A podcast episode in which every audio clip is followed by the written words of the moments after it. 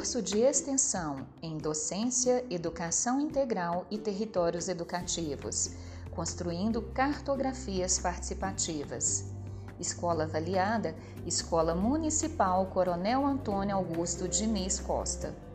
Corpo docente participante: Aline Rodrigues Pereira, Cíntia Costa Tavares Ferreira, Flávia Rodrigues dos Santos, Jerusa Campelo de Freitas, Marília Gabriela Souza, Michele Ferreira Silveira, Paula Cristina de Assis Ribeiro, Washington Gomes de Miranda. Prezados, Antes de falarmos das nossas crianças e adolescentes, convém falar sobre a localização da escola e a comunidade que convive no espaço escolar. Na sequência, responderemos as questões relativas ao percurso 2, feitas no formato de podcast.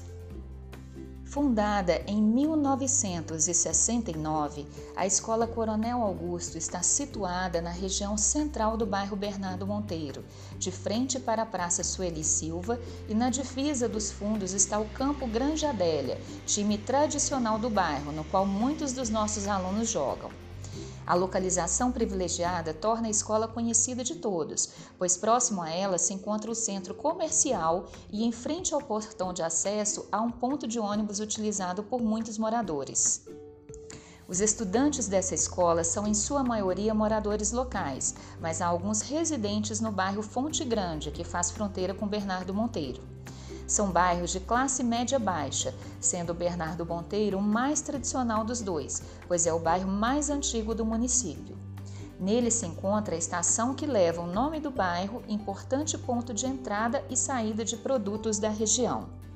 Essas duas comunidades convivem pacificamente no interior da escola, não havendo casos de disputa interna entre seus membros.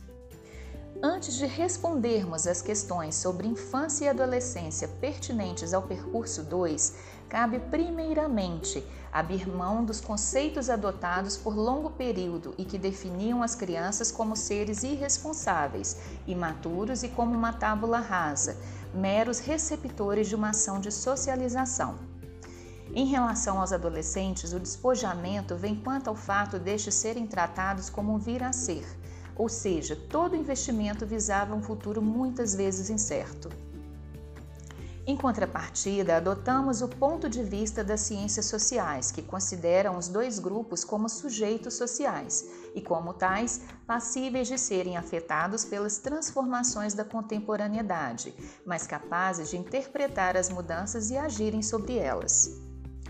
O autor Carvalho 2015 classifica a criança como sendo, abre aspas, um sujeito que constrói e que aprende o mundo de forma singular e relevante, fecha aspas, acreditando que pode ser, abre aspas, pensar a infância na relação com a cultura e investigar os processos dos quais as crianças lançam mão para construir e interpretar a vida social, fecha aspas.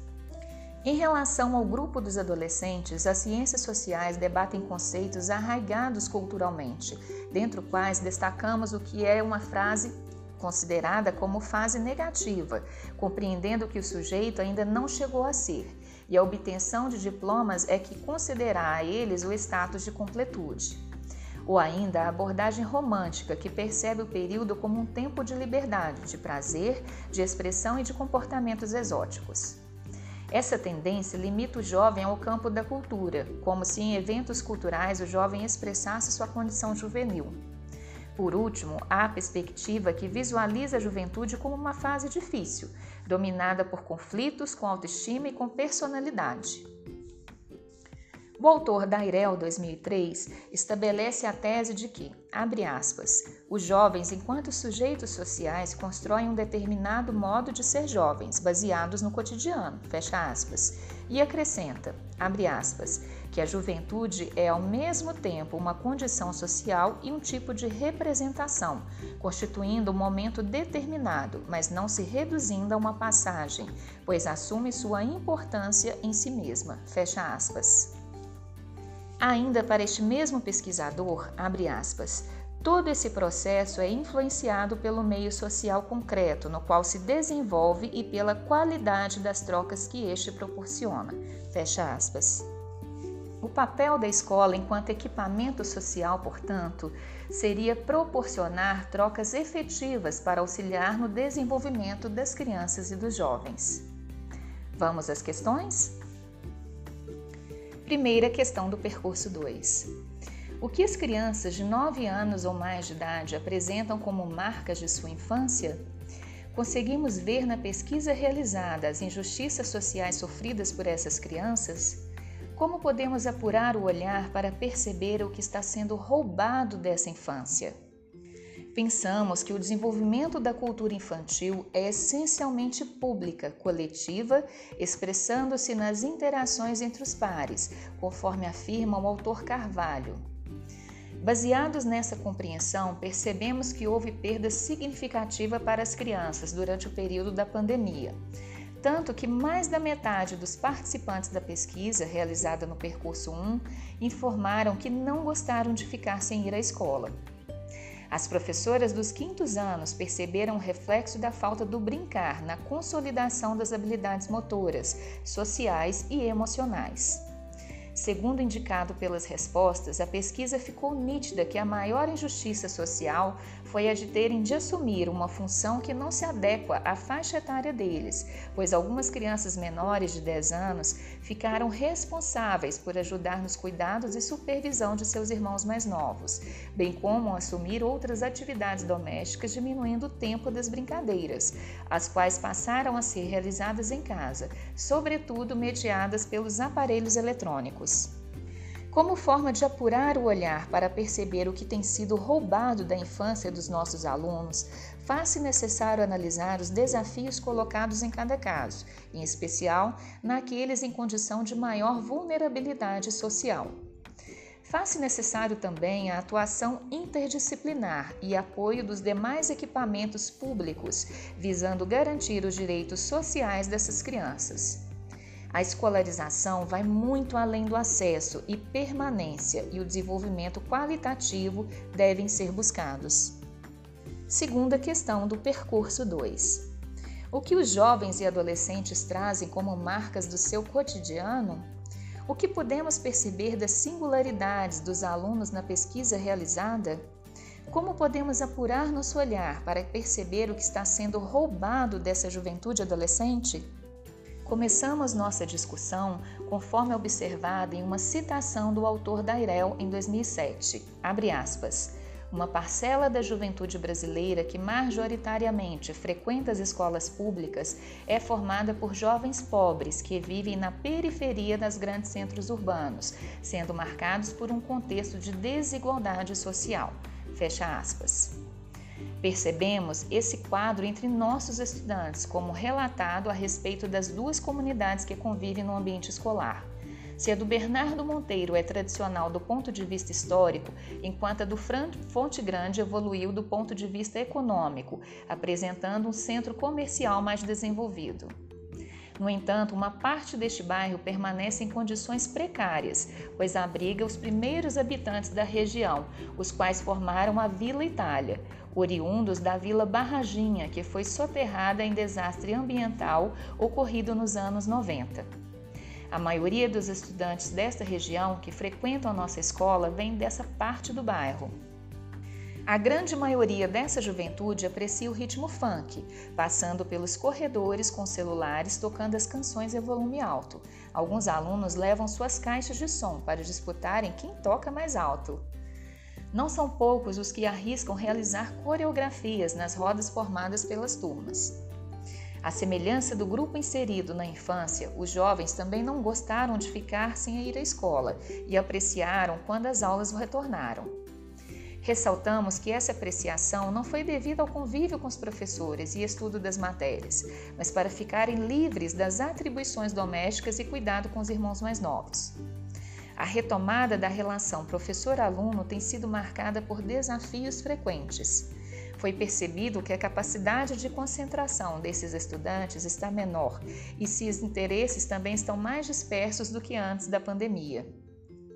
Como forma de apurar nosso olhar, precisamos compreender que os jovens que integram nossa comunidade escolar apresentam características e práticas que os diferenciam muito das antigas gerações. Os alunos menores da Vila Itália informaram às professoras que durante a pandemia, tanto crianças quanto os adolescentes passaram a se reunir no período da noite, na área externa do conjunto em que moravam, pois os demais espaços ficaram restritos por causa do distanciamento social causado durante a pandemia da Covid-19. Eles relataram também o pouco diálogo havido entre os pais e os irmãos, o que motiva ainda mais a reunião com os amigos. Tem sido observado também muita dificuldade na observância e seguimento das regras e limites escolares, bem como na organização dos deveres.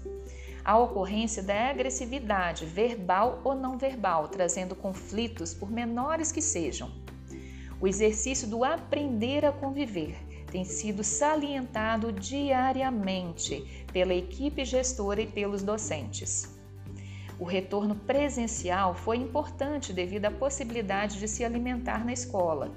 Em virtude da crise econômica, muitas famílias tiveram a renda diminuída pela perda de emprego, afetando a aquisição de mantimentos. Foi percebido um aumento significativo no número de estudantes que alimentam na escola e nas repetições. A preferência é pela comida de sal. O lanche doce não é tão apreciado. Acreditamos que seja pela pouca saciedade trazida. Finalizando, ressaltamos a identificação dos estudantes com a escola. Há um senso de pertencimento com o ambiente escolar, pois estudantes cuidam do espaço que para eles é um lugar de conversas, desabafos, ajuda e troca de experiências. A cursista Flávia Rodrigues confirma esse fato ao relatar que, durante sua gestão como diretora da unidade escolar, o muro que faz divisa com o campo da Granja Adélia desabou e o acesso à escola ficou desimpedido por aquele lado. No entanto, não houve episódios de depredação à unidade escolar, enquanto outros equipamentos públicos, como a unidade de educação infantil e o posto de saúde próximos à escola, foram alvo de furtos. Segundo Flávia, esse cuidado vem do fato de que a escola é reconhecida por toda a comunidade como um bem público pertencente a eles, tendo prestado serviço aos avós, pais, irmãos, tios e primos de muitos dos estudantes atuais. Portanto, todos continuamos no processo de conhecer e reconhecer a geração que temos atualmente em nossa escola, visando desempenhar o trabalho de qualidade que foi prestado às gerações que os precederam. Para esta pesquisa e gravação do podcast foram utilizadas as seguintes referências. Celso Antunes, 2014. Como desenvolver as competências em sala de aula. Levindo Carvalho Diniz, 2015, Crianças e Infâncias na Educação em Tempo Integral. Juarez Dairel, 2003, O Jovem como Sujeito Social. Juarez Dairel, 2007, A Escola Faz as Juventudes? Reflexões em torno da socialização juvenil. E, por fim, acesso online do jornal O Tempo. Fonte grande foi da tragédia à evolução.